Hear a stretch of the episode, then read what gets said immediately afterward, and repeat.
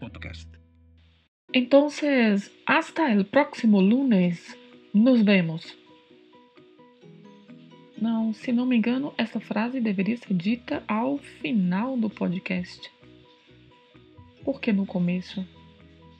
Ah, sim, porque o tema da nossa frase hoje é como despedir-se em espanhol. Entonces, hasta el próximo lunes. Nos vemos.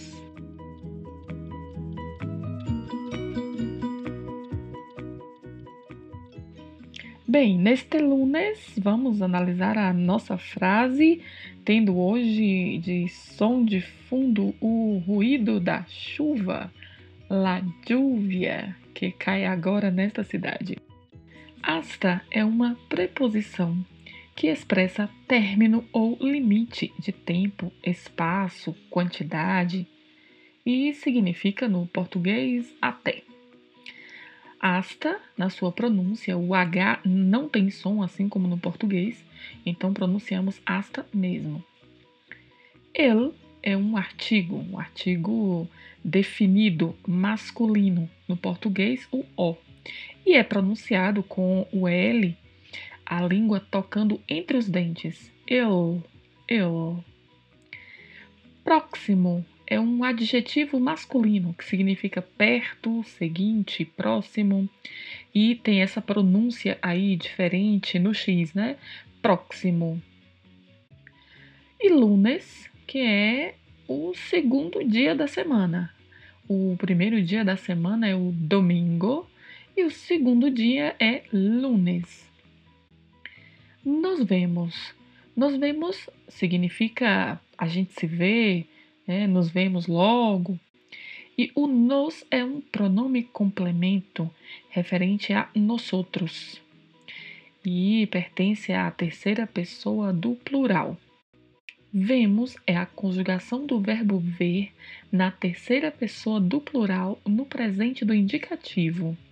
O verbo ver é um verbo de segunda conjugação no espanhol, que são aqueles verbos terminados em ER.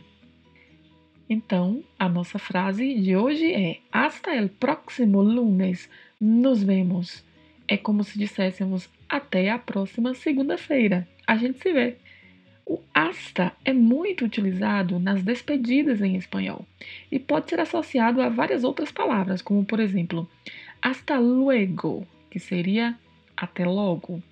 Hasta mañana, que seria até amanhã. Hasta pronto, que seria nos vemos pronto, a gente se vê logo. Hasta semana que viene, até a semana que vem. Hasta la vista, talvez a frase mais famosa de despedida em espanhol por conta do cinema. Hasta la vista, baby.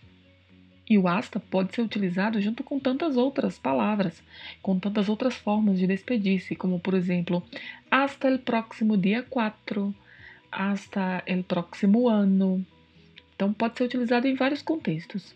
Além destas formas, ainda há adiós e tchau. Adiós, que significa adeus, no espanhol é utilizado comumente no dia a dia, né? não é utilizado como no português, que utilizamos em situações esporádicas, né? no geral, uma despedida, digamos que mais definitiva. E o tchau, que é escrito de uma forma diferente, é escrito com C-H-A-O. Então, no espanhol também podemos nos despedir dessas duas formas, adeus e tchau.